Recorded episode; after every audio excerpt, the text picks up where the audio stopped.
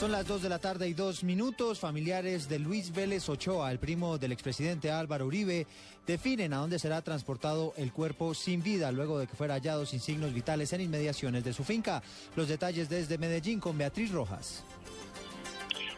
Hace pocos minutos lo confirmó el secretario de Gobierno de Antioquia, Santiago Londoño, quien dijo que en un lugar conocido como Cauca Viejo, es una zona residencial privada, cerca a un lugar conocido como Puente Iglesias, perteneciente al municipio de Jericó en el suroeste antioqueño, pues confirmaron que en un paraje abierto fue encontrado sin vida el cuerpo del expresidente Álvaro Uribe Vélez. Al parecer no presentaba signos de violencia, por lo que las autoridades dicen que se trataría de una muerte natural. Inicialmente hablan de que se trataría de un infarto. A esta hora tanto familiares como autoridades están en el proceso de levantamiento y tratan de definir si su cuerpo será trasladado a medicina legal en el municipio de Medellín o si será trasladado a otro municipio cercano en el suroeste antioqueño. Más adelante, más detalles. Beatriz Rojas, Blue Radio.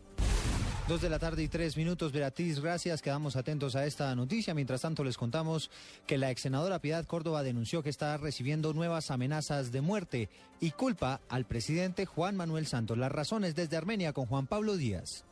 En rueda de prensa previa al lanzamiento del movimiento blanco por la paz en el departamento del Quindío, la dirigente Piedad Córdoba aseguró que el propio presidente Juan Manuel Santos la amenazó con una canción que le dedicó recientemente en Valledupar. El presidente de la República, eh, en un acto en Valledupar la semana pasada, tal vez en, un momento de derroche o de parte de él, pues me dedica una canción que cuando usted la lee me pone en el ojo del huracán, es decir, me pone el fusil en la sien, me pone a que cualquier persona pueda dispararme por el simple hecho de que el presidente de la República, que es una voz de mucho peso en el país, de muchísimo peso en el país, le diga a la opinión pública que conmigo lo que tiene que hacerse es matarme. Aseguró Córdoba que sigue recibiendo amenazas contra su vida de parte de grupos criminales como los rastrojos y los suborabeños y que desde la presidencia hay una campaña de desprestigio de su imagen y su movimiento Poder Ciudadano en 18 ciudades de Colombia. Desde Armenia, Juan Pablo Díaz, Luz Radio. Gracias, Juan Pablo. A esta hora avanzan las elecciones atípicas en el municipio de Altamira, esto es en el departamento del Huila, para elegir al nuevo alcalde. ¿Quiénes son los candidatos? Le preguntamos a Edgar Donoso. Son cuatro los candidatos quienes se disputan la curul en este municipio, luego que su titular fuera destituido por malos manejos. Sandra Jimena Calderón, secretaria de Gobierno del Huila. Cuatro candidatos que se han inscrito en la registraduría. Ellos son Absalón Calvo Torres eh, por el Movimiento Opción Ciudadana, Alfonso Liscano Romero por el Partido de la U, Yacir Rodríguez Tobar por el Partido Liberal Colombiano, Efraín Calderón Londoño por el Partido Conservador Colombiano y eh, las elecciones hasta este momento transcurren en total tranquilidad en el municipio de Altamira, donde están llegando eh, las personas a ejercer ese derecho al sufragio. Hacia las 4 de la tarde se hará conocer el nuevo titular de la cartera y el martes próximo se estaría realizando reconteo de votos si se presenta alguna queja sobre las elecciones. En Neiva, Edgar Donoso, Blue Radio.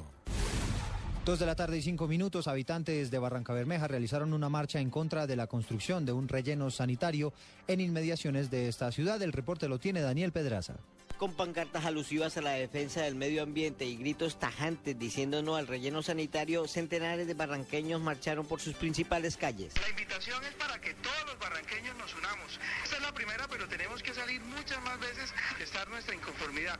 La licencia está aprobada y, y desaprobarla se requiere que tanto jurídica como técnicamente haya los suficientes elementos de peso para, para que se dé esa situación de, de desaprobación. Pese a todas las protestas y negativas de la población barranqueña, la Corporación Autónoma de Santander CAS hasta el momento no ha derogado el permiso ambiental.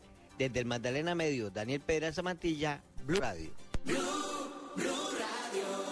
Noticias contra reloj en Blue Radio. Dos de la tarde y seis minutos. Quedamos atentos a las investigaciones para establecer las causas de la luz de tierra que cobró la vida de una niña de tres años y dejó herida a su hermanita de ocho en el municipio de Salazar de las Palmas, en norte de Santander. Al parecer, el derrumbe estuvo relacionado con una excavación artesanal de los dueños de la vivienda para unas obras de ampliación. Noticia en desarrollo a esta hora en Medellín. Avanza una manifestación de unos 800 ciclistas que protestan por la inseguridad de los y los constantes atracos de los que han sido objetos para robarles sus bicicletas. Y la cifra, el 72% de los estadounidenses que según la encuesta de CNN no están de acuerdo con la parálisis del gobierno que ha sido causada por determinaciones del Congreso norteamericano. Ampliación de estas y otras noticias en blurradio.com. Continúen con Mesa Blue.